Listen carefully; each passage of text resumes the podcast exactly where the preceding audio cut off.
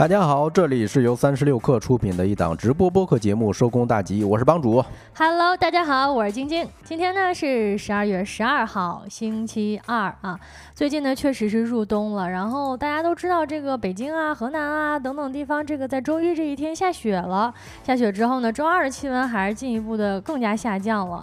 然后呢，因为天气很冷，所以最近呢很多朋友都开始用了，比如说热水袋呀、这个暖宝宝啊，然后家中的电暖器一些这种取暖的设备。不知道大家有没有在家里备好这些取暖设备呢？呃，对这个可能很多南方的朋友不知道啊，因为在北方我们是传统的异能啊，一到冬天的时候怀里头就抱一个暖水袋，是吧？嗯，我印象中小时候还是那种胶皮的暖水袋啊、啊但是你抱久了吧，你刚摘下来的时候，哎，你会感觉那一块儿有点又痒又疼的感觉。是的，你自己去看的话，也会有这种红红肿的一个小小的趋势啊啊！不过这个热水袋呢，早年间是灌水的，好像这几年开始都是插电的那种了哈。今天呢，看到这么一条新闻，近日呢，这个江苏的赵先生因为捂着热水袋入睡，醒来的时候呢，发现左侧的小腿呢刺痛，起了水泡。经诊断呢，尽管赵先生被烫伤的面积很小，但是烫伤的深度却已经达到了三度。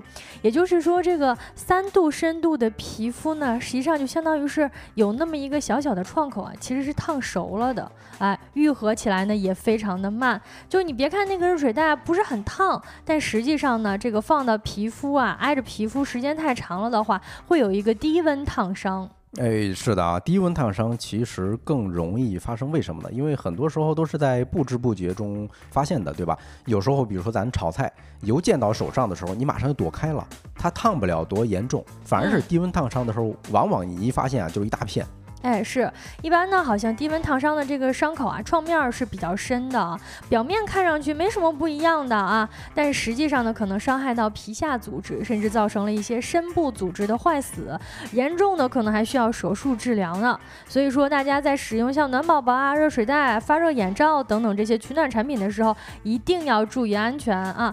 如果被烫伤的时候呢，哎，我们收工大街给大家准备了一点小小的这个注意事项。哎，首先呢，就是一些应急的处理方式了，比如说呢，立刻去冲泡或者浸泡这个呃烫到的部位，但是呢，这个水温还不能太低啊，最好不要低于五摄氏度啊，尤其是切记不要冰敷。我觉得这些其实都挺反哦常识的。还真是啊，呃，另外一个我印象中水冲烫伤部位的时候一定要小水流，因为你大水流的时候极容易把这个皮肤给冲开。嗯，然后水里头其实有很多的微生物或者细菌，对吧？一些自来水这时候反而是不利于伤口恢复。嗯另外呢，你看我们一般想到的是这个，如果被烫到的话，要用冰水敷，这是我以前一些特别不科学的处理方式了。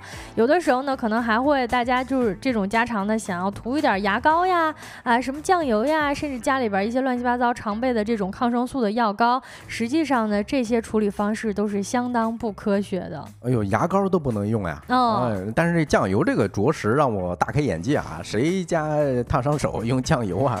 呃，可能不同地区有一些这种传统的异能，啊或者说一些老话，就觉得说你先涂上点这个东西就能够先顶顶事儿，但实际上呢，这些方法都是不科学的，大家要注意一下。那在今天的节目当中呢，我们依旧会跟大家聊三个话题。首先想跟大家一起聊一聊广州的。金融茶崩盘了，哎，那正经卖茶是不挣钱吗？为什么要把茶叶金融化呢？以及药店扎堆扩张到底有多暴利呀、嗯，另外我们还会跟各位唠一唠啊，呃，理想的社交生活是怎么样的啊？最后还有我们的经典栏目，今天吃点啥？在正式开启这些话题之前呢，先让我们用几分钟的时间进入今天的资讯罐头。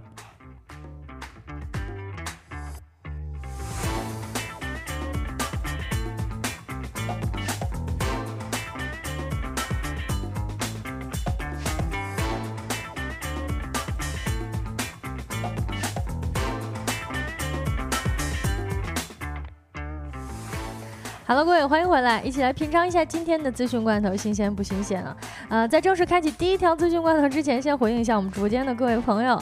LX 说涂了酱油就可以吃了，哎，你要这么说的话还合理，因为确实嘛，就是烫伤了之后这块肉它是熟了啊，蘸点酱油，但是好不好吃这个不不好说啊，就是不浪费是吧？自己的肉嗯不会浪费，呃也是成达成了某种循环。嗯，来看一下最新罐头的第一条消息啊，中国的咖啡店数量超过美国，成为了全球第一了。最近呢，根据一家研究机构周二发布的报告显示，过去一年增长了百分之五十八以后呢，中国成为了全球拥有品牌咖啡店最多的国家，超过了美国。中国呢，目前有近五万家咖啡店，那以外卖为主的连锁品牌，像瑞幸跟库迪，合计净增于超过一万一。千家新店也是推动这一增长的主力。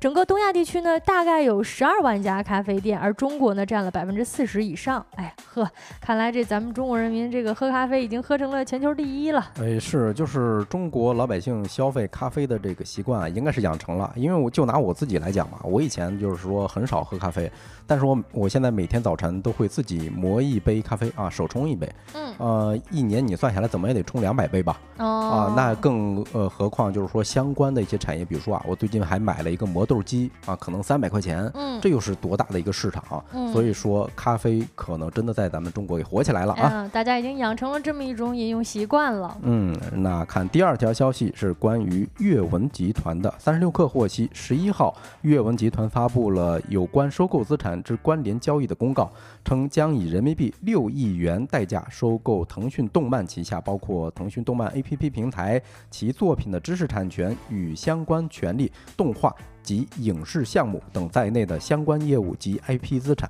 收购完成后，阅文将整合腾讯动漫有影响力的头部 IP 和成熟的动漫产能，阅文的 IP 生态链或将迎来扩容升级。阅文将在短剧项发项目发行、云服务等方面与腾讯集团进一步扩大合作。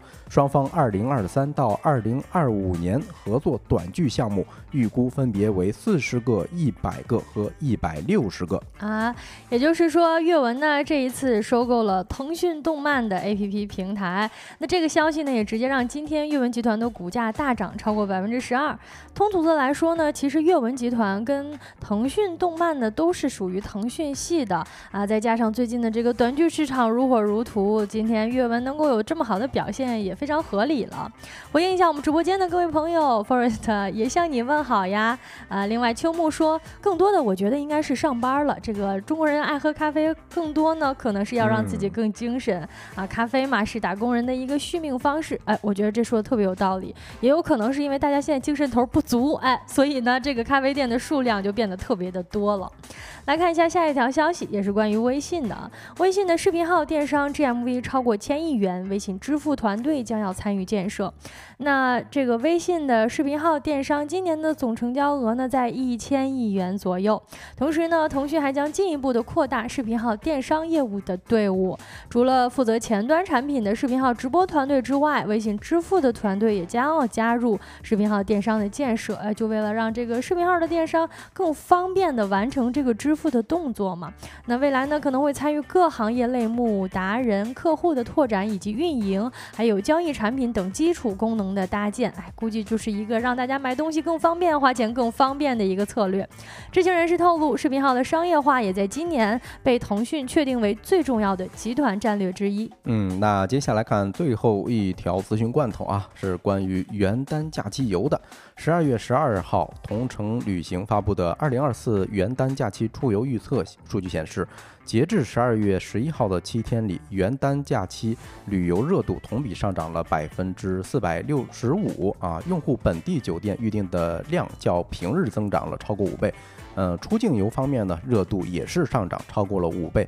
数据还显示，滑雪是今年冬季最热门的出游主题。十二月一号到十一号，江浙沪游客搜索滑雪相关旅游信息的次数是东三省游客的一点五倍，这个很好理解啊。啊，兼具养生和休闲的温泉是年轻游客跨年出游的热门选择。元旦假期关注温泉旅游中的用户。呃，九零后和零零后占比已经超过了百分之五十。呃，元旦假期国内海岛游热度同比上涨百分之七十二，东南亚海岛游热度同比上升了三倍。好像这几年这个一到冬季啊，关于滑雪呀，关于去这个东三省的旅游都是特别热门的，尤其是这一两年。不知道各位假期有没有出行去东北玩的计划呢？也欢迎各位去体验一下。以上的资讯罐头资料整理自三十六氪、观点网、晚点 Late Post、上证报。稍后回来进入我们的说来话不长。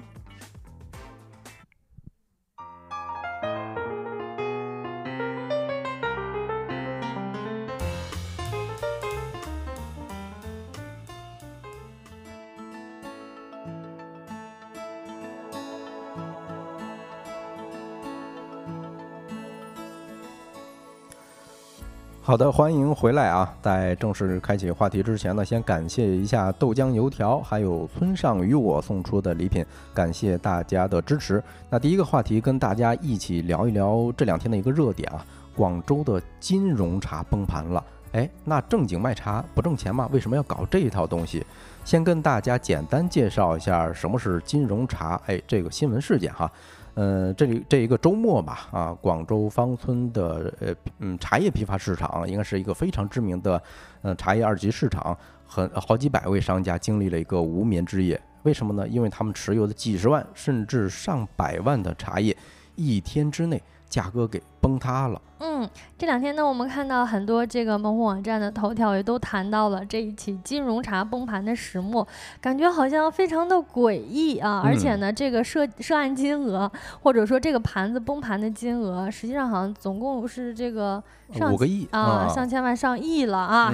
都说到上亿的生意了，这么大的一个项目啊！嗯，再接着跟大家回顾一下事件。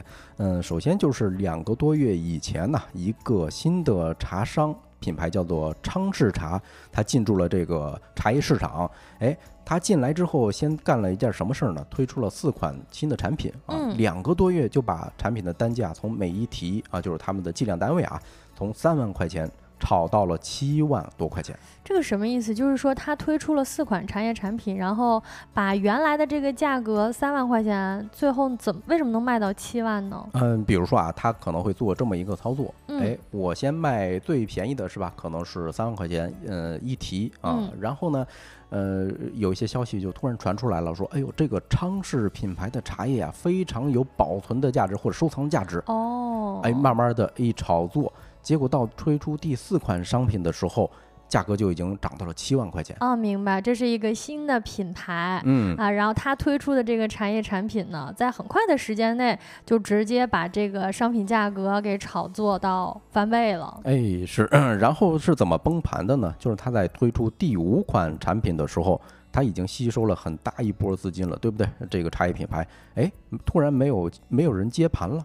也就是说，这个动作突然戛然而止，然后茶茶商就被挂在了最高点儿啊。据茶商透露啊，就是这个昌氏茶，他们的产品价格一夜从五万多块钱跌到了只剩下两三千块钱。啊，就是其实呢，一开始它本来呢是打着未来呢，你这个茶是有收藏价值，或者是有交易价值啊，未来能转手卖得出去，而且卖的能够高价。但实际上呢，到了第五款产品的时候，这个。回来收盘接盘的人没了啊，卖不出去了，砸在手里了。对，根据嗯新闻媒体的给出的数字啊，涉及这一次纠纷的茶商数量大概是五百人以上，也就是差不多五百户的茶商遭到了割韭菜啊。那个金额刚才我们也提了一下啊，大概是超过了五亿元人民币。哦，啊，我算了一笔账，也就是说平均每一个茶商他至少出资就是买了一百万的货。哇，那这其实等于他买的货。货头就很多了，哎，是，不硬说是杀猪 茶，呃，也也是也是也是这么一种说法啊。其实呢，前段时间，你想他前四款茶叶的时候养了一段时间猪啊，这个到了第五款产品的时候，直接给戛然而止了啊。然后呢，每个茶商出资就能够达到一百万以上，哎，这么看来，咱们没什么钱的人还参与不了这游戏。哎，还真是，因为咱们刚才复述这一段经历的时候啊。压根儿就没有消费者、普通消费者的角色出现，嗯，所以说啊，这个嗯都是茶商之间的游戏啊，至少没割穷人，是吧？嗯。嗯嗯，另外这个整个事件，我在找选题的时候啊，感觉特别像股市啊，因为大家也知道啊，我是一个比较资深的韭菜，从来没嗯赚过钱啊。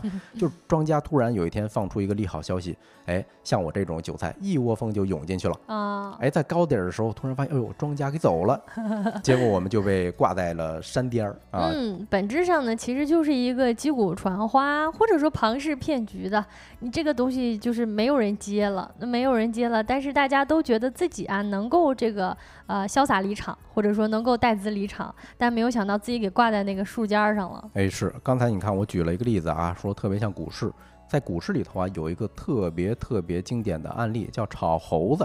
什么叫炒猴子呢？跟大家简单分享一下哈，就是有一天一个村里头，假如说啊来了一个商人，他对村民说，哎，我要买猴子，一只一百块钱。哎，大家都觉得这是天上掉馅饼的事啊，说这猴子满山遍野都是，那就有一个人试着捉了一只，嗯然后商商人真的就把这一百块钱给他了，大家就开始信。然后紧接着商人就说：“哎，我现在涨价了啊，这个市面上需求特别紧俏，一百五十块钱一只。”然后现在大家所有人都去抓这个猴子去了，而且嗯每一个人都开开心心的领到了一百五十块钱。哦，哎，紧接着呃，这个商人又来了，说：“哎呦，现在这猴子价格不得了啊，五百块钱一只了。哎呦，”但是山上的猴子被抓光了。那得杀疯了，那得整找猴子呀。啊，就是满世界找，哎，嗯突然有一个村民说，哎，隔壁村好像有专门卖猴子的，嗯，多少钱呢？三百块钱一只。嗯哎，三百块钱哟，虽然贵啊，但是毕竟能卖五百块钱的，还有两百块钱的利润，有利嗯可图嘛。嗯那大家一窝蜂的就把隔壁村的猴子以三百块钱的价格全买光了。嗯，大家来来回回算一下哈，结果可想而知，哎，对吧？之前承诺嗯收五百块钱猴子的这个商人呢，就是消失不见了啊，合着就是隔壁村儿的养猴子的 养殖户，啊。哎，我找了一个商人到这个村儿来放消息，对吧？因为你其实最后最后获利的人是谁，你看一看，你就能够知道这个利益链条走到哪里去了。对，嗯，简单来说，还是就是击鼓传花啊。这个鼓大家都觉得它不会停，但是那个鼓呢，其实这个鼓槌儿就掌握在那个放出消息的人的手里。对，你看这个整个过程啊，是不是特别的像在广州芳村的茶叶市场里头，对吧？到最后价格最高的时候，突然市面上没有人接盘了，嗯整个过程非常非常的雷同啊。所以可见最朴素的道理永远在发生作用。你比如说刚才晶晶点到的一个词儿叫击鼓传花，谁都不相信，哎，这个有一天能够爆雷。嗯啊，我们回顾一下啊，你看整个过程，它就是典型的脱离了产品的实际价值。因为我，嗯，我我在考虑这件事儿的时候，哎，我说这茶叶有七万块钱一提，它有哪些功能啊？它有可能这个延年益寿啊，对啊，长生不老嘛，是吧？啊，嗯，不知道大家这个听友群有没有朋友其实是喝茶的朋友，然后也可以跟我们分享一下你喝的茶价格是什么样的。不过确实啊，这个好像茶叶市场一直有这种说法，比嗯，如说那种陈年的，我不能说陈年吧，就是老是有那种茶饼，它其实真的能卖到特别贵。哎，每年像什么上拍卖会的，那可能几十万一饼都有的。嗯，是的，你看秋木说啊，收藏的比较多，确实，你说呃最基础的茶叶功能无非就是，哎，你看茶多酚呐、维生素啊，还有什么矿物质，对吧？你不能说你这个几万块钱的茶，哎，茶多酚这些东西就会高一点儿，哎，不一定。嗯，呃，所所以呢，往往这个时候大家追求价格的时候，哎，就是差在哪儿？哎，产量少，物以稀为贵，对吧？有人爱收藏，嗯，典型的就是普洱嘛。嗯，最早就是在呃云南勐海一带，嗯对吧？有那么呃一一种茶叶，哎，突然有商人进去之后发现商机了，哟，这个是世外桃源呐、那其他地方都没这种茶叶，是，就炒作起来了。嗯，然后还有饥饿营销啊，对，把这个茶茶厂啊、茶庄买下来之后呢，呃，不放出去那么多啊，制造这种普洱茶的神话，然后就少卖一点儿啊。其实呢，都把在他自己的手里。嗯，是的，你看裘母说啊，这我喝的茶也就一千多块钱一斤啊，也就一千多块钱一斤。看来咱们的听众的呃经济水平确实还 OK 的啊。嗯，嗯对，而且有一点我特别想不明白，就是我在嗯回顾这件事儿的时候，我我我试图代入了一下茶商的角色，哎，那一刻他们在想什么不知道，那你得先，因为你得拿出好几百万呢。啊？我得先拿一百万的货，哎，才能感受到，是吧？嗯啊，对，因为因为我总感觉这一群人是这么专业卖茶叶的、品茶叶的，他难道不知道哎这个里头有没有风险吗？哎，我我所以我一直很好奇。但是，这个嗯新闻有一个细节哈，就是说昌市茶这个董事长陈世红是一位零零后的潮汕人，本身呢就在一个金融茶平台工作过，可想而知，人家在你这个方村的茶叶市场入驻的第一时间就是为了挣钱的。啊，就是说他这个作为一个新品牌推出来背后的推手，嗯或者说这一这一起金融茶崩盘事件的幕后推手是一个零零后啊。哎是啊，另外呢，嗯，茶商囤货或者扫货的时候，那肯定也不是为了喝，对吧？谁喝几万块钱的一饼呢？就是说，对于普通人来讲啊，他们也是指望着挣钱呗。所以在那某一个时间节点儿，嗯，茶商也好，还是说推出茶叶品牌的昌顺茶也好，他们肯定是达成了一致。嗯，他们都是嗯知道这个东西能金融化，哎，能金融化，能挣钱呗，有利可图呗。嗯啊，另外我们在找选题的时候，媒体公布的一个小程序的截图哈，还有人出价在寻找所谓的昌氏茶的这种货源嗯。啊，就这个就特别像，比如说啊，这个以一百块钱或者一百五卖出去猴子的这种村民，嗯。那就一我我我现在有点明白了哈，就特别像咱自己炒股的时候哈，你你看这个价格蹭蹭往上涨的时候，头脑一热也就进去了，极有可能说茶商他当时也是说，嗯嗯，就是这么专业的一个角色，还要跟进的原因就在这儿。嗯，这就是什么一个人性最本源的一个追涨杀跌嘛哈。你看到它涨了，你就觉得有戏啊，我能参与一下，我也能赚这笔钱。嗯，对，你看咱评论区的还有一个呃 channel 说是五十块钱一包啊、半斤的啊，这个朋友一看就是比较会过日子啊。另外新来的这个朋友蒲公英子，这个呃这是咱老朋友了，他也喜欢喝茶，之前我们俩还交流过。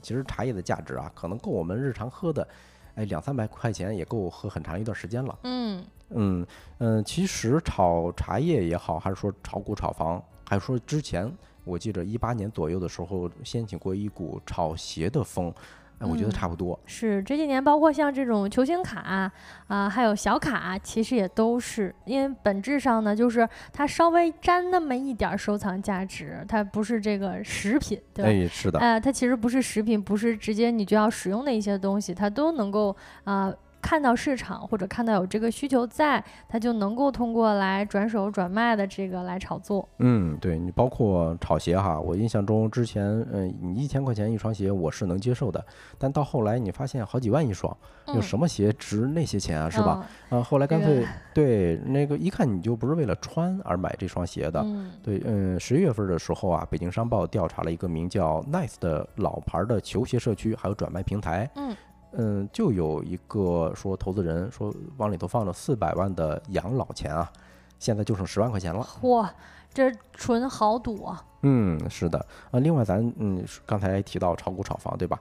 其实这两样啊也特别特别的有代表性，因为他们都是边际定价的。什么意思呢？就是说最新的成交价格决定了你整一个股市的价格。那举个例子哈，嗯，比比如说股票它是怎么最终成交这个价格的呢？就是说有人买，有人卖，有人买，有人卖，哎，最后突然有那么几波人，很少的交易量达成了一致，在一个最高点。那谁在那个点上买，那他就是买到了山顶。嗯对，所以整个过程大家看啊，就特别特别的像击鼓传花。就是你，比如说买房，大家都意识到你房子的价格不能涨上天，对吧？不可能永远是上上涨的。但是呢，你眼瞅着有人靠房子赚到了大钱，嗯对，吧？突破你的想象力了，是。你就忍不住你就下手了。嗯，或者说我下手了之后呢，可能我自己的房子也想卖，嗯哎，嗯，但是想卖的时候呢，就觉得这个，哎，看到这个趋势正在往下下了，那我我不行，我希望它还能能回去。但其实眼看着这个趋势往下下的时候呢，结果就一直出落下去了。哎，哎，有的时候这个就像被套牢了，股票其实也是类似的一个情绪哈。对，嗯，回到我们说聊到这个茶叶的事儿哈，刚才一直在说卖茶叶，怎么难道就只有这种价格特别低的啊、或者说这种几十万的、上万的这种金融茶吗？那难道我们中国茶叶就卖不贵吗？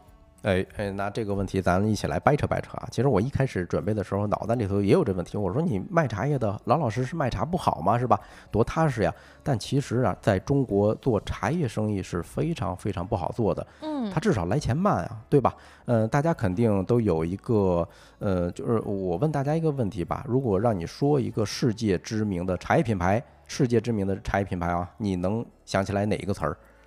嗯，很容易卡壳，嗯，对吧？因为这儿有一个数据，就是我刚才差点说香飘飘，像哎呦，那确实世界闻名哈，连起来绕地球好几周是吧？啊，嗯对，嗯，目前中国茶叶种植的面积啊，虽然说是两百九十多万公顷，嗯啊，我们的呃面积占全球面积的百分之六十一左右，就是这个茶叶产地啊，而且茶产量也是世界第一的啊，占整个世界茶产量的百分之四十五。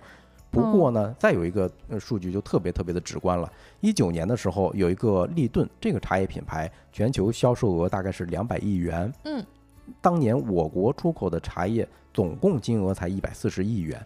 哦，其实也就是说，大家都知道茶叶是来自于中国的嘛，啊，嗯，但是我们有非常丰富的茶叶的品种，甚至有很悠久的饮茶文化，也有非常好的这种茶叶品质的茶，但实际上呢，我们还是没有办法把它这个标准化，哎或者说品牌化。是啊，晶晶其实点到了嗯几个非常非常关键的原因啊，就是为什么在中国做茶叶是不赚钱的。嗯，首先就是中国茶叶的种类啊是非常非常多的，因为咱们嗯听说过的就是什么绿茶呀、红茶、黑茶、白茶等等。你要说细分到具体的茶叶产地或者说品牌名字的话，可能都有几十种口味儿了，对吧？嗯你谁也拿不下所有中国人就是中国喜欢喝茶的这些粉丝的口味。嗯呃，另外跟老外不一样的地方就是人家只喝红茶，喝红茶会多一些。哦，所以他就特别容易把产品做标准化。嗯，他啊们其实等于就是主要做这一个品类。对啊、而且说起来标准化，嗯，我就不得不提我一个舍友跟我分享过的一个案例哈。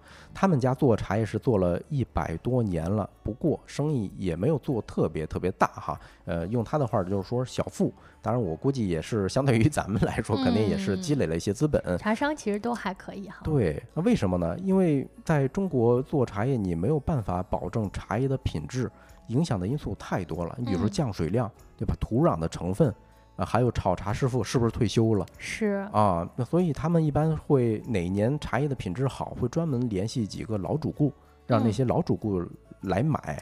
所以还是有一点这种小作坊式的生意，做的小而精。嗯嗯，对，嗯、那呃做的比较大的，比如说世界排名第一的立顿，对吧？他们是怎么生产的呢？人家投入了大量的资金啊，几乎能够，比如说建立一个温室，或者说那种大棚，它能够控制呃水土的成分呢，还有标准化这种生产的这种方式。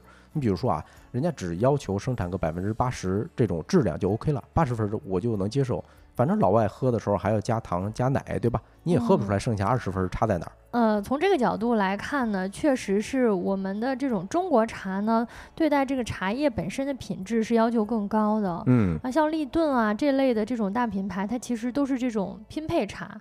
它为了达到固定的一个标准，它可能会把很多个地区的这个茶叶呀嗯拼配到一起，然后只要保证它能够达到八十分儿甚至七十分儿就 OK 了。但是因为我是品牌化、标准化嘛，大家嗯喝我这个你不会有太好，但是我能够保证它不会太差。对，至少你加上什么奶或者加上糖子之后，那味道跟你昨天喝的是一样的啊。差不多了是。嗯，对，所以嗯嗯，大家可以从这件事上能想到很多，你比如说十七世纪的荷兰的郁金香的泡沫，对吧？甚至包括这件事儿啊，荔湾区的发改局在公众号中直接就定性为庞氏骗局啊，就是芳村的茶叶市场这件事儿。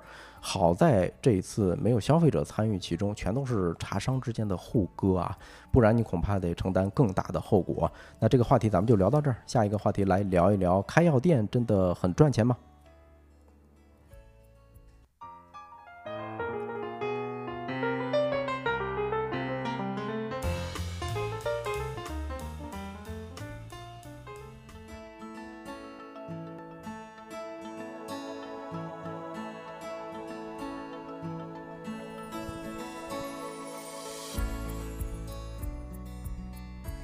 Hello，各位，欢迎回来啊！Devon 说张一元、吴裕泰啊，应该是我们刚才哎提到、啊，想到中国的茶饮品牌比较，哎，不能说茶饮了，这嗯茶叶品牌啊，确实是这两个应该是国内做的中国的茶的比较好的品牌，或者说比较知名的品牌了。但是这几年我感觉好像我在路边看到的关店的这个，嗯也稍微有一点点多哈。是的，是的，嗯，如果说是世界品牌的话，可能还比较少啊。中国嗯目前为止可能还没有。嗯，嗯呃，我感觉这个整个把中国茶推向世界化，确实很多这个茶饮爱好者或者说饮茶的世家非常在意跟需要努力的一个方向跟目标。啊，那第二个话题呢，想跟大家一起来聊一聊药店这么一回事儿啊。呃，相信呢，大家无论是在视频还是在生活当中啊，无论是在城市还是在乡镇，好像都观察到了一个类似的事情。就是最近几年呀，身边的药店开的越来越多了，啊，有些地方的药店的密集程度呢，甚至直接超过了饭店啊。有网友呢就在这个评论区说啊，自己家附近这个五百米开了七家药店，哎，马上呢就有另一个人站出来 PK 啊，我这家这边两百米六家，你见过没有？呃，不知道直播间的各位听友们有没有发现，大街小巷的药店是越来越多了呢？哎，这个确实啊，我身边也是，包括这次回老家，就前两天回老家，我发现家。它夸张到什么地步啊？就是同一条街的对面开着两家是同一个品牌的，嗯，它呃仅仅是服务不同的片区的小区哦，啊，比如说两个比较大的小区，对吧？那可能一个服务东组团，一个服务西组团。嗯，其实我之前那个回家的时候也发现了类似的，就是恨不得一条街上啊，甚至就是中间隔着一家。药啊，然后呢，这个全都是药店，然后这两家药店呢还是同一个连锁药店品牌的。啊，这个数据呢也可以给出我们一个标准化的答案。十一月十三号呢，商务部市场运行跟消费促进司发布了一个二零二二年药品流通行业的运行统计分析报告，当中呢指出，截至二零二二年底呢，全国呢共有药品经营许可证持证企业六十四点三九万家，而二零二一年底呢，这个数字是六十万家，也就意味着一年的时间内，全国新增了将近三点五五万家的药店。平均每天都有九十几家新开的药店。呃，也就是说啊，你嗯，大街小巷每天你可能会多看，突然有一天，哎，楼下多了一家药店，你也不要呃惊叹哈，也许以后可能增开的会更多。嗯，咱们看到这个直播间公屏上的这组数据呢，也能够非常直观的看出来啊。啊，下方呢是一个这个年份，从一七年开始呢，哈，这个五十万家啊，六十万家啊，直接呢就是飙升起来了。以前呢，其实我们想想，确实像小的时候，或者说十几年前吧，十。十年前，大家想想，其实是去药店啊，无论是线上还是线下，都不那么方便。都先不说不那么方便，我们甚至好像都没有那么强的需求。对，你看新进直播间的来了，说啊，医药类的企业药店只会越来越多。刘同说呀，感觉周围药店跟便利店差不多。哎呦，你这个比喻还挺形象的，好像是啊。我也有这种感觉了，就好像一个稍微大点儿的小区，周围是一定有一个药店的。那可能他就像这个帮主刚才说的，他服务这个小区或者这片儿的人哈。那为什么药店现在这么多呢？我们看到也有不少的商业分析跟报道提到了哈。首先呢，业内人士介绍到，市面上的药店越开越多，是有。几个比较重要的时间节点的，刚才我们说从这个图表直观的看到，二零一七年这是一个节点啊。二零一七年呢是中国医药分离的元年，这一年呢咱们国家开始全面的贯彻这个医药分家的改革，当中很核心的一点就是取消药品加成、挂号费、诊疗费，设立医师服务费。这大家在挂号的时候应该能够感受到哈，咱去挂号的时候，这那个费用不叫挂号费了啊，叫医师服务费。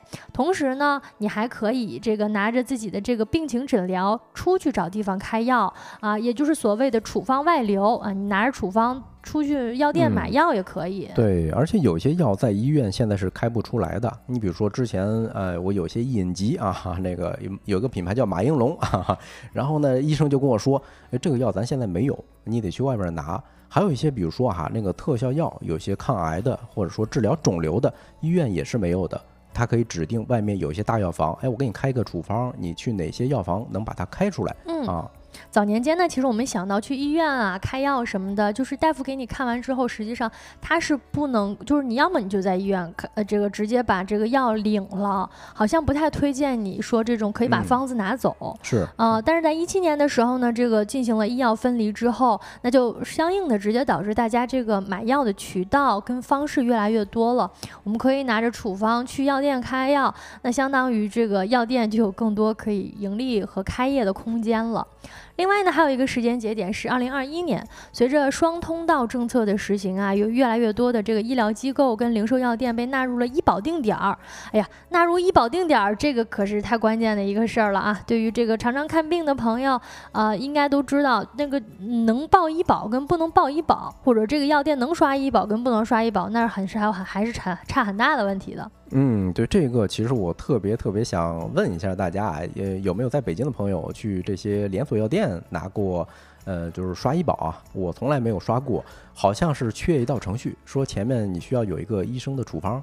但是好像现在的连锁药店，他们不是说给你拿药的那些，顶多是个销售，嗯，他们还还没这些资质，哦，所以这儿还还是有一些有待推广吧。哦，是是是，我也没有在北京拿过，但是我在家乡那边是帮家里人，感觉陪家里人去在当地拿医保，去零售药店拿药，这个是已经很完善的一个流程了。那另外呢，还有两个时间点儿是这个二零一一年以及二零二一年，全国呢有不少地方相继取消了这个药店范围限制。这什么意思呢？就是啊，在一个直径范围，比如说呃半径范围在五百米以内的这个范围内啊啊，当时是不允许新药店入驻的。但是很多地方取消了，因为一开始政策制定之初呢，是为了防止药店扎堆经营，结果呢衍生出来了不少像垄断啊、像这种审批寻租等等的问题。那政策呢也相应的陆续松绑了，松绑之后呢，也就为药店的发展提供了一个相对宽松的市场环境。呃，总体来看呢，你看我们前面提到了不少政策的因素，嗯啊，另外呢还有市场方面的因素，这个大家应该能够感同身受哈。就是随着居民生活水平的提高，大家对于健康的关注度也越来越高了。加上前几年这个大家众所周知的一些特殊情况，对于药品的需求也是很大的。对，而且有时候咱们在药店拿，说实话会更方便，对吧？你你要是去三甲医院，你想想你挂个号，然后还要排队，你需要等多久？其实我的需求特别简单，嗯，有一些常用。的药我知道自己需要什么，那我去了之后我就直接开出来得了，哎，我不用再去三甲医院再兜那么一圈，是吧？然后我还那个告诉医生我要什么药啊，不用多此一举。对，尤其是在一线大城市，大家普遍的是感受到去医院看病是非常麻烦的一件事情啊。另外呢，你看这个看到整个医药零售行业呢出现了量价齐升的态势之后呀，这个资本也涌入了啊。因为药店行业的准入门槛是比较低的，投资回报率呢相对又比较高，也就导致了不少资本加入啊，开启了这个连锁药业的行业，然后让药店行业的竞争加剧啊。通常呢，你像我们在这种小地方哈，一般呢。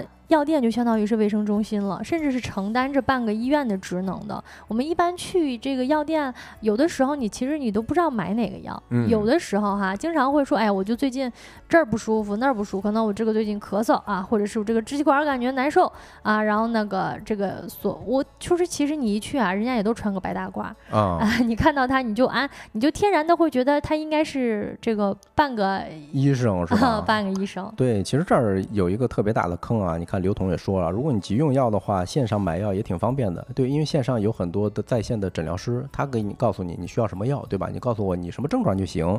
线下的话总推荐利润高的，确实。这一下就说到线下药店赚钱的一个门道上了啊。我们最近呢看到这个五环外有一篇报道，采访了几个县城药店的从业者，也就是我们刚才提到的，是不是医生吗？啊是销售吗的这么一群人，试图来探索一下县城药店的真实江湖。事实上。呢在这样的连锁药店里，学历跟专业度都无关紧要啊，像什么职业职业的这个药师资格证啊，值点钱，但是呢不太多，啊，加的工资可能就几百到几千块钱不等，但实际上就跟其他的销售也是一样的，要想收入高，还是得。看卖药的提成以及这个药厂销售的红包，那是什么呢？就是刘彤刚才讲到的啊，这个推荐一些利润高的那种药，呃，像什么这个保健品啊，或者是一些这个药厂销售推荐的一些新品，嗯嗯，那这种价格比较高的药呢，嗯，它的提成可能相对就会多一些。对，典型的之前有一段时间我有头皮屑，其实我是为了拿一种洗脑袋用的这种药剂。结果去了之后，医生跟我说啊，哎，我这个你得吃维生素。不然的话，只用外用的东西不治本。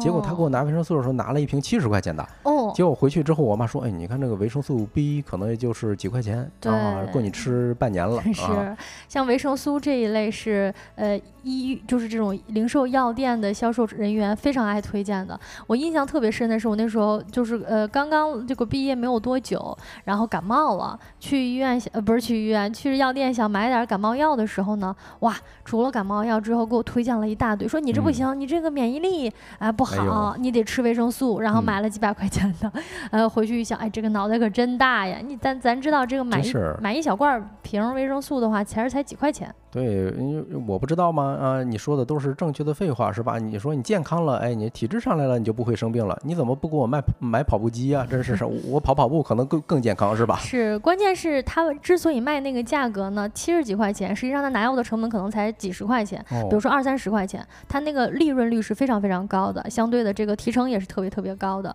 那除了提成跟奖金的鼓励之外呢，很多的这种零售药店呢，店长也会拿着 KPI 的棒子在后边催促。店员奋进，以免有人想要摸鱼划水。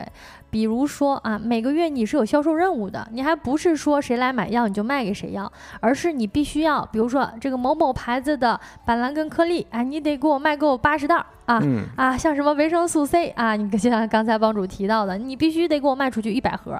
那可能你想，我们换位思考，如果说这个销售人员他可能就得琢磨了，我这一个月要卖出一百盒维生素 C。我推荐哪个进店的病人让他买呢？哎，可能你刚才说了这个，感觉这个年轻人哎挺好忽悠的，我就卖给你。因为为什么呢？他如果卖不够的话，他就得自己花钱把那个药买回来。那被逼不得已，那肯定是就是强行推销了。啊，有道理啊！我就突然想到了周奇墨周老板讲的那个段子：你进去之后，你就不能被他们拿捏。你进去之后，你就要哎以休闲的姿势进去，等他问你干啥，然后你说我来逛逛啊，是吧？到时候非得等他一步步问，问的他实在崩溃的时候，你再告诉他：哎，我我其实就是拿个维生素。到时候也许他一激动，哎，你就拿这个得了呗，嗯，就完事儿了。是啊，直播间有朋友说，除了对症药，还得给你推荐一堆别的。没错啊，每次去买药的时候，可能大家都有一些槽点想要分享哈。我之前也是这个去买药的时候，你就感觉你就跟你说了，他就要买那个药，他他得给你推荐别的牌子的。对，呃，他就说，哎，你这个牌子好用，你别买你你要的那个，这个牌子更好用。就咱现在一想哈。那他为什么要推荐那个牌子？那无非就是那个牌子提成高一些，或者说那个牌子它有这个药厂销售的红包？呃，另外呢，哈，这个因为这个报道是采访的是县城的一个零售药店，那这家药店呢还挺特殊的，在医院跟养老院的附近，相对应的它这个顾客群体呀，就很多都是患有糖尿病啊、高血压、高血脂等等慢性病的老人。那这些老人呢，哎呀。是非常非常容易糊弄的了啊！就是比如说，哎，跟你说这个，你得联合用药，就直接可以把你其他用不着的药成功买单了啊！因为他们也会考虑到用药风险嘛，即便是毛利率高，可能有些也不敢推荐，所以呢，就会推荐一些这种保健品，像刚才咱们提到了，那进价几十块钱就能卖好几百，比如说什么钙片啊，什么鱼油啊。啊，补钙呀，降血脂啊，提高免疫力呀，这些，呃，人家就是能赚的更多。嗯，也也可以看得出来啊，其实很多保健品它没什么作用，对吧？你至少吃了它不发生作用才安全嘛。嗯，所以它才。敢给老年人推荐这些东西，是你看，我们刚才除了提到这个联合用药啊，还有这种推荐保健品之外呢，药店还有一种比较隐秘的推销方式，叫专家坐诊。哎，不知道大家有没有听到自己家里的老人提到过，说什么？哎，这个最近啊，这个呃，咱们这儿的这个药店请专家来啦，给大家免费看诊啊。北京来的什么专家什么？我们这儿特别流行啊。是，然后一一有这种事儿，恨不得还得给送点鸡蛋啊，是送点卫生纸什么的。但其实呢，这种所谓的专家，并非是真的专家，很多呢都是药厂培训的上岗员工。哎，他们会借着给老人看病的趁机呀，给你卖他推荐的药品。你仔细的去看那些推荐的药品呢，那厂家那一栏都是一个厂家。嗯呃，你看咱们评论区的朱荣也给提供了一个新的视角啊。他说，大牌的药啊，利润是比较低的。我个人猜测，有可能是跟国家的集采政策相关，对吧？你大平台首先能进入国家的集采这个平台。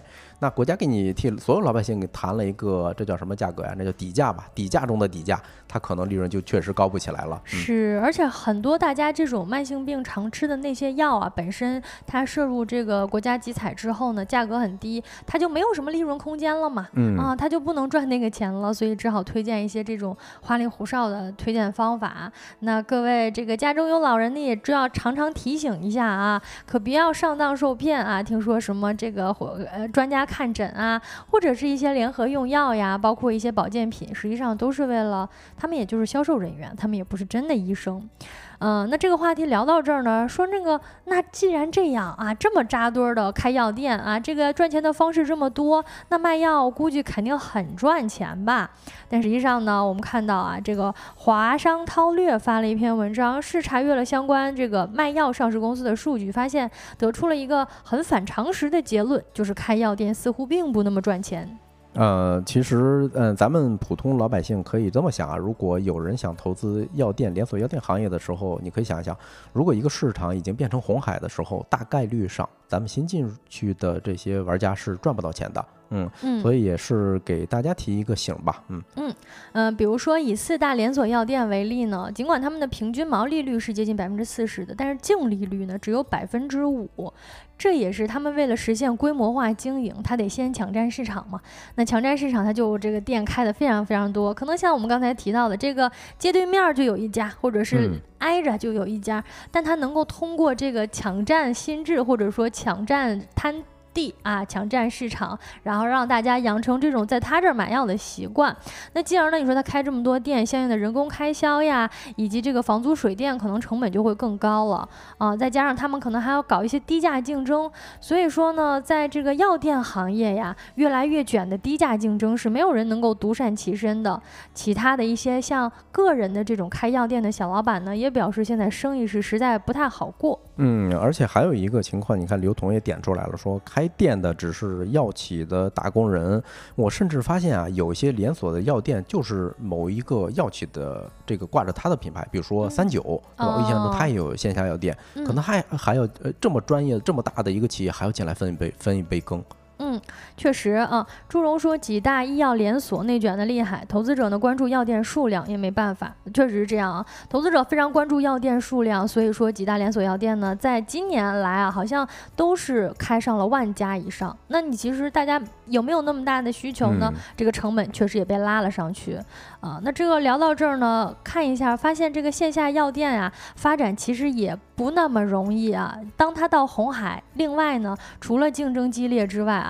监管其实也是越来越严格的，比如说有一些药店啊，搞一些什么这种医保盗刷呀，啊，以及现在的这个医保支付改革呀，还有药品大量采购等等方面，都给线下的药店发展带来了不小的冲击，药店的经营也越来越难了。再加上呢，现在大家已经习惯了线上买药下单的这么一种方式嘛，啊，因为它确实不用忽悠你推荐一些你不需要的保健品。啊，尽管呢，就是线下药店还有刷医保的优势，但现在呢，这个优势可能比起来也没有那么强了。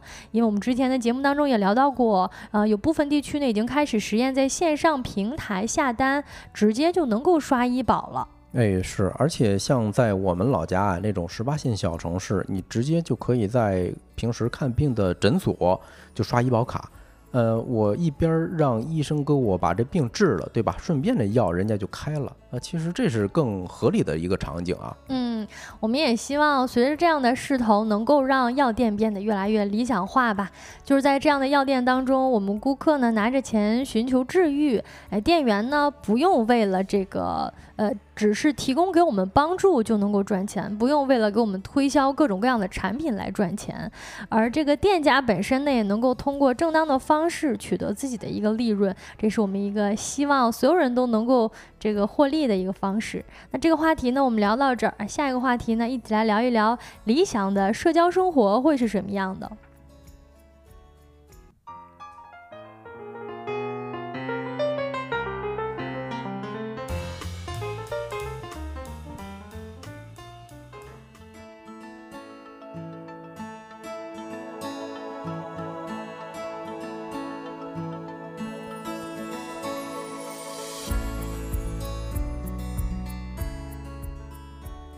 Hello，各位，欢迎回来啊！这个话题呢，想跟大家聊一聊社交。哎，其实这个话题就是一个圆桌话题，一个互动话题。对，你说咱俩这这么挨的主播是吧？聊一个关于社交的话题啊，确实还挺难为情的啊。嗯，今年呢，好像有一个社交软件发布了一个二零二三年的社交趋势关键词。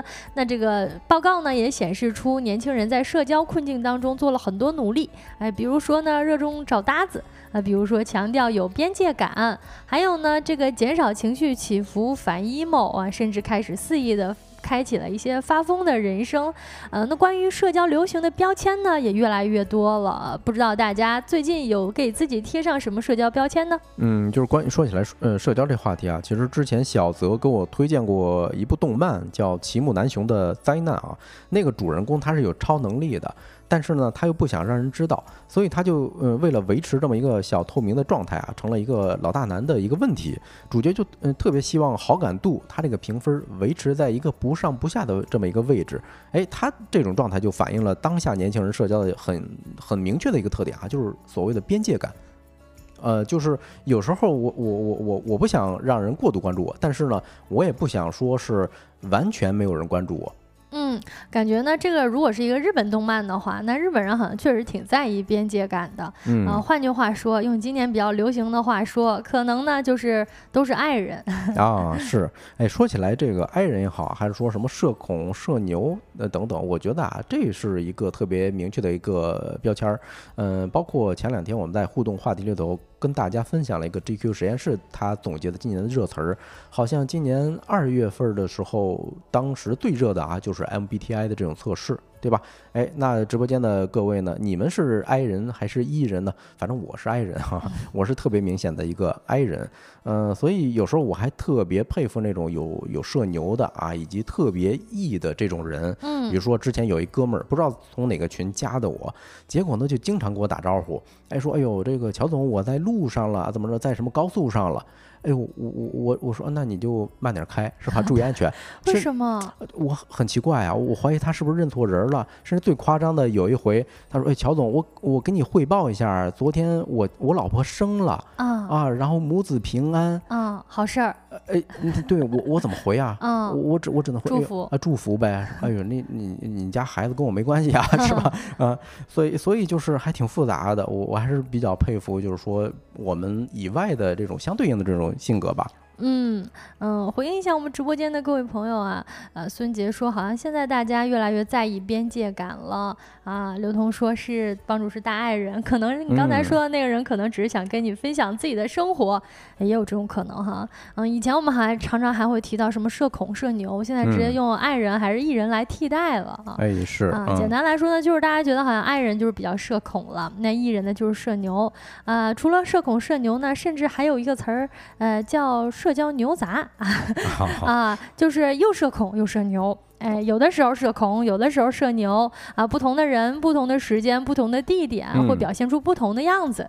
哎，嗯，是这个，呃，如果我在陌生人面前啊，我可能是特别 I 的一个人，但是又在我身边几个哥们儿里头，我又属于比较 E 的人，嗯，因为我发现有他们比我更 I，所以总有一个人需要带节奏。那可能你就是牛杂啊，没办法是吧？嗯，那今年另外还有不少关于社交的流行词汇跟标签呢，搭子话也是一个非常有趣跟这个鲜明的形式，就是这个看展啦，哎，出去吃饭啦，啊，或者是这个。出去一起徒步啊，看音乐会呀，要找个搭子。对，之前我们还专门讲过旅游搭子，是吧？还有什么，甚至还有床搭子。嗯，我觉得，哎，这其实也是一种本质上啊，把朋友拆得更细了，把朋友的关系。为什么呢？你看，朋友不就是说，呃，杂七杂八的事儿一起干这个干那个，对吧？嗯，其实是，但是可能这种关系好像更加呃碎片化，或者说更加的简短和这种直接啊。两个人可能约好了一起去吃饭，那可能就是吃饭搭子。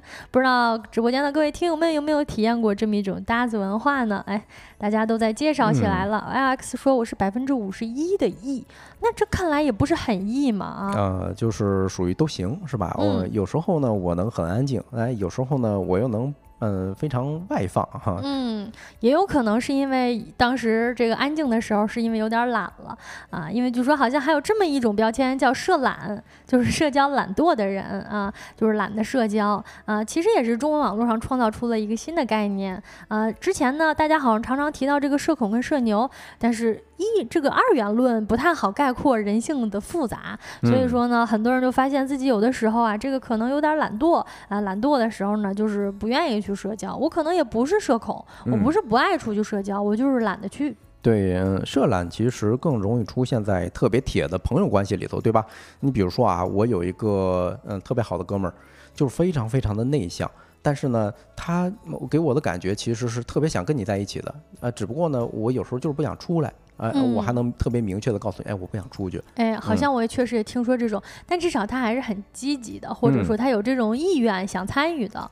呃，豆瓣上呢有一个叫“糊弄学”的兴趣小组，那当中呢小组的创立者摸鱼的阿汤呢定义了一个词儿叫“社交糊弄”，什么意思呢？也就是其实呢我也回应你，但是呢我是以一种糊弄的方式啊，有一种这个稍微有一点点敷衍的方式。这个小组的签名呢叫“人生苦短”。糊弄一下好像也无妨，更多的可能就是这种表情包式社交，或者说啊，嗯嗯嗯，哈哈哈，是呀是呀，没错是社交。哎，好像是哎，之前有一个梗嘛，就是哎，男朋友在打游戏，哎，女朋友给他发了一个说，我烧到三十九度了，男朋男朋友给他回了句，哎，你真牛，是是是，也有点糊弄哈。然后我看咱评论区的刘同说，情侣都是饭搭子，哎，我觉得情侣是一个非常杂糅的搭子组合啊，饭搭子，什么旅游搭子，哎，这搭子那搭子好像都行。嗯。呃，伤不起说蛋仔派对的蛋搭子是一起吃蛋仔派对的搭子吗？呃，这个是不是一个游戏啊？哦，是不是有点超纲了？对咱俩？对我有点超纲了啊。不过也欢迎各位听友们跟我们分享一些新鲜有趣的事儿，这个大家一起这个拓宽呃信息茧房啊。啊，前面提到的一种糊弄社交呢，其实还有一种跟它类似的，就是回信息的时候有点疲于回信息了，叫做意念回复。这个我相信是当代年轻人必备的。技能了啊啊！有人认为这个意念回复呢，就是对不断加速的社交逻辑进行的一种反抗。我看到你给我发信息了，然后我用意念回复了你，其实就是忘回了。哎，是，嗯，我我经常干这事儿啊，所以我现在特别能理解有些朋友不回我消息啊，我都是能接受啊，毕竟咱就是这这这样的人嘛。就是这个大家能互相理解了啊。这个韩国的一位哲学家啊，呃，社会学家啊，最近呢很红啊，他在在群中啊，就是这么一个关于社交手机。机啊，是智能手机的这个社交。群组啊当中的一个讨论，在这本书当中呢，他提到智能手机确实给了大家更多的自由，但是也产生了一种强制性压迫的交流，交流的太多了。你想，我们以前啊不用手机的时候，甚至前段时间跟朋友聊天聊到说，以前呃这个那个时候手机不这么不那么智能的时候，你无法无时无刻联系别人的时候，还是发短信呢，呃更多的还是单一的啊，甚至是约见面面对面的这种一种简单的交流方式。嗯，你这么一说啊，我突然想起来，我一个非常喜欢的主持人，嗯，汪涵，据说现在他都没有开微信，咱不知道真的假的。反正在节目里头，好多次嘉宾是这么说哈，有可能。对他现在还是习惯给人发短信啊、打电话这种方式。嗯，好像李健也是，他都不用智能手机。对对对，嗯。但是他之前他那个在视频号上直播的时候还讲说自己虽然不用微信，但是我现在在微信里边直播嘛。啊，有可能是借了他老婆的手机是吧？或者说是工作人员给。他这弄了一部智能手机。嗯，那在这样的社交倦怠之后衍生出来的，其实像这种意念回复呀，像社交糊弄啊，甚至是社交懒惰的人，本质上呢，我觉得其实也是一种啊，这种呃自我寻找或者说寻找自己抽离出来的一种反抗。对，嗯，其实聊到这儿，我特别想跟大家一起就去探讨一下哈，嗯，在这些现象背后，或者说这些词语的标签的变迁，它背后反映了一些什么问题？首先，我感觉第一点特别不一样的，就是其实咱们评论区刚才有朋友已经提到了一个词儿叫边界感哈，嗯，边界感怎么理解呢？就是我不是完全不要，哎，只不过希望大家适可而止啊，或者说我需要的时候你再出现，是吧？我不需要的时候你就离我远远的啊。你比如说啊，贴标签儿，嗯，咱们刚才也聊了什么 I 人呐、E 人呐，什么社恐、社牛这这个那个的，对吧？I 人就是典型的。呃，告诉大家，哎，我的边界是什么呢？你别来沾边儿，是吧？没事，你别找我。嗯啊，那个艺人呢，他的边界感就大一点。他说，哎，我的快乐源泉就是调戏你们 I 人。嗯啊，所以嗯，不一样点儿，可能是在这儿哈，有一个特别重要的叫边界感。对，嗯，另外我觉得背后可能还会透露出来一个问题，就是说所谓的社交降级。那它有一个先导是社交压力产生的，是关于社交降级的讨论啊。最近一段时间其实真的挺多的啊，就是感觉好像大家的这个社交啊，看起来好像更多了，或者说看起来好像更密集了，但实际上这个质量是变低的了。哎，对，呃，说到这个又得提到刚才的呃一个哲学家啊，德国籍的哲学家韩炳哲，他提到过一个。呃，概念叫公济社会，就是说大家永远都是积极向上的，为了达到一种目的。不断的把自己就是像那陀螺一样转个不停，对吧？呃，然后人大的呃讲师董晨宇老师啊，他在自己的博客里头说过这么一个事儿，就很多人现在为什么不愿社交了？年轻人就是因为社交压力太重了。比如说他带给一个学生哈，这个学生在大厂实习过，呃，然后跟他沟通的方式就是甩过来一个飞书链接，哎呦啊，上面列好日程，说哎，我希望董老师哪一天是哪天给我干一件什么事儿，给我这么扑面而来的压迫感啊！对，所以他感觉就有一种就是说，哎呦，我被迫我也成了大厂员工，嗯，所以他感觉到压力的时候就不嗯。被迫的就不想去社交，或者说社交降级了，是，或者说是大家把这种效率的在意带到生活的方方面面了，甚至连社交都要在意效率的话，实际上本质上是一种对人的异化。哎，是，大家都不是工具啊，对啊。对对对对，而且现在还有一个透露出一个非常拧巴的一个状态哈，就是我有时候特别想一个人待着，但是我对于嗯深度的这种连接还是非常渴望的。你比如说亲密关系也好，社交也好，社交它嗯再往上就是所谓的亲密关系嘛，就跟刚才刘同说的哈，各种各样的情侣之间的这种搭子。嗯，有时候确实啊，呃，尤其是深夜 emo 的时候，你特想拉一个人来聊天儿，嗯，哎，但是你精神状态好了之后呢，哎，你别来沾边儿 就可以了 啊。就是这个，你这个有点既要又要啊，你 是的，是的，招之即来，呼之即去的，挺适合找一个搭子的。嗯，这个话题呢，也想跟我们直播间的各位听友们一起互动一下，想知道大家理想当中的社交生活是什么样的，或者说你期待的社交是什么样的？帮主刚才给我们讲到了啊，是一个这种。有的时候想热闹热闹，有的时候呢想有点边界感啊。我觉得可能很多人都是这样类似的吧。但当然了，理想的社交方式是没有固定的答案的，甚至是你可能不社交，你压根儿不是一个喜欢社交的人，这也没什么关系啊。因为如果觉得自己感到很消耗，或者说这种没有边界感的社交，对很多人来说反而可能会是一种负担。那这个话题呢，我们就聊到这儿。哎，下一个话题呢，来到我们今天的最后一个环节，今天吃点啥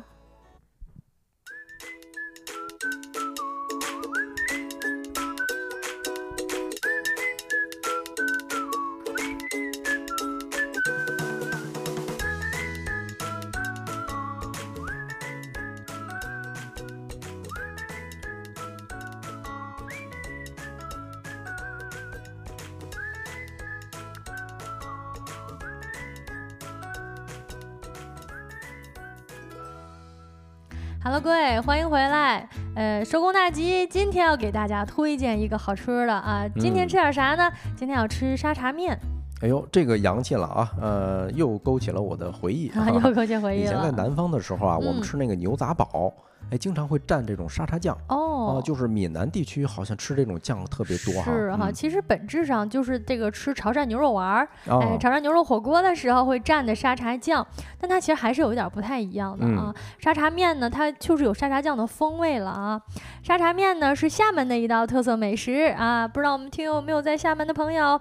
那中国的沙茶呢，分为闽南的沙茶以及广东的潮汕沙茶，也就是说，你看咱们今天提到的这个是闽南的沙茶风味儿。它跟潮汕蘸的那个沙茶酱还不太一样，呃，具体区别是什么呢？因为我印象中好像两边的我都吃过，嗯，但是。但是区别我有点忘了。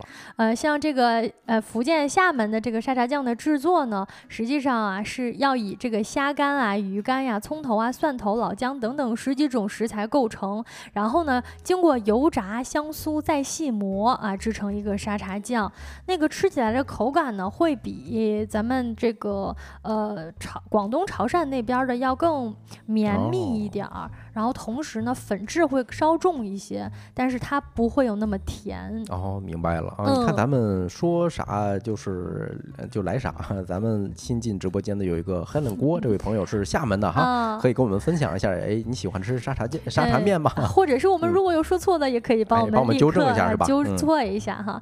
那沙茶的起源呢，实际上是来自于马来西亚啊。这个呃，根据杨继波先生的考证呢，当时呢是有一位华侨。叫陈友香把这个沙茶叫沙茶辣啊引进到厦门，他自幼呢在马来西亚学习这个制作沙茶辣，然后呢学了很长时间，潜心钻研，改革了技术。回国之后呢，在厦门开设了一家调味社，专门售卖这么一种香料。嗯嗯，可以看得出来啊，其实东南亚是香料的这么一个宝库。嗯，无论说是用在身上涂抹的，还是说你用来吃的哈，确实那边种植的植物，嗯，是非常非常多的。是啊，沙茶面的制作方法呢，其实也很简单，就是。把面条在开水当中烫熟，烫熟之后呢，然后要呃浇上滚烫的沙茶辣汤，呃，这么说起来的话，其实它也要比广东这边的沙茶酱啊要稍辣一些。广东那边的沙茶酱是不辣的，大家都知道啊，是纯甜或者酱油口感的。呃，但是像这种沙茶酱啊、沙茶肉面有点沙嗲的那种感觉，哎，像这个新加坡、马来西亚地区的一种口味，类似这样子。然后呢，在这个上边啊，这个浇头是挺丰富的啊，要放上肉薄片儿，然后呢。这个薄片啊，一烫就熟。通常呢，还会放很多海鲜了，这个就丰俭由人了。有些要放猪肝啊、大虾呀，还有就比如说牡蛎呀、扇贝等等啊，再加上一些青菜佐以点缀，就成为了香辣扑鼻的沙茶面。嗯，你看这个“香辣”这个词儿一出来，就马上能够感受出来跟广东不一样的地方了。因为广东地区特别怕上火，然后在当地他们说这叫热气啊。甚至我上大学的时候，一直一度想不明白为什么我的同学每周都要去喝一次那个什么黄振龙之类的，那是一个凉茶品牌，但是它不甜的啊，真的是非常苦的，就是茶药汤子。然后喝完之后，哎，嚼两颗这种山楂小的这种糖，嗯，来缓解一下。哦，还是很爱养生的，我觉得这至少也可以，咱可以学习一下。是。不过现在年轻人普遍都挺在意养生的。嗯，说到沙茶面呢，你看我挑的这一张图片呢，放面上面是放了非常非常多的海鲜的，因为大家知道厦门这个地方呢，本身这边就是海鲜很多，嗯啊，所以吃起来呢，这个浇头鱼就是大。非常丰盛的一个海鲜面了。沙茶面的一个特点呢，也是汤色鲜亮，口味浓郁啊。沙茶酱的香气跟辣味呢融到汤当中，汤色是红亮的，口味呢咸鲜香辣啊，而且微微有点甜，但是就是微微有点甜啊，不是很甜。嗯，对啊，而且它的面条我印象中应该是比较爽滑、比较筋道哈。呃，南方的面条跟咱北方非常大嗯的一个区别是它的碱放的会比较多，是，所以吃的会相对来说会更弹牙一些。嗯，然后会更粗一点啊，是这样。嗯，配料呢也很丰富啊，一般呢会搭配像豆芽呀、猪肝呀、啊大肠啊、鲜鱿鱼啊、豆腐干啊，其实就是你简单来说呢，我甚至有的时候看像这种沙茶面，它做法其实是口味不。不一样哈，口味不一样，但实际上这个内核呢，你感觉它是说它是冒菜，哎也合理；说它是麻辣烫好像也合理，只不过是味道不一样了。啊，就是这个闽南地区的麻辣烫，对吧？你看 Cyber 说啊，去厦门旅游的时候吃过，北方人是有点吃不惯啊，太清淡了。问老板要的辣椒酱都是甜的，嗯啊，那确实不是咱们常吃的那种重，但其实它也挺重口味儿的啊，但它不是那种就是这个，它不是靠盐或者油提的重口味儿，嗯，对，这大家可以去尝试一下。不过一般北方人都吃不惯，我第一次吃也觉得挺奇怪的。但实际上呢，沙茶面对于闽南人来说，不仅是一道美味可口的传统美食，同时呢，更是一种深刻的文化符号。因为我们前面提到了嘛，实际上吃这种这个呃。华侨商人，然后出了马来西亚，学到了这么一门手艺，然后带回来，也相当于是代表着这个闽南人他们善于经商、勇于开拓的智慧结晶。因为它是由闽南人从海外带回来的沙茶酱，跟当地的食材结合而成的嘛，所以更多呢，它象征象征着一种家乡的美食，以及跟家人朋友的一种乡愁跟情感印记。嗯，没错。聊到这儿，我相信不光是我跟晶晶，可能屏幕前的你们也饿。了啊，那以上就是今天直播的全部内容了。如果你有话题投稿或者想要了解的事情，都可以通过微信搜索“收工大吉小助手”的拼音首字母啊，是 S G D J X Z S，添加我们的小助手，我们会拉你进入我们的听友群。嗯，太阳下山了，你什么都没错过。我是晶晶，我是帮主，期待明天同一时间跟各位再见面。祝大家收工大吉，拜拜，下班快乐。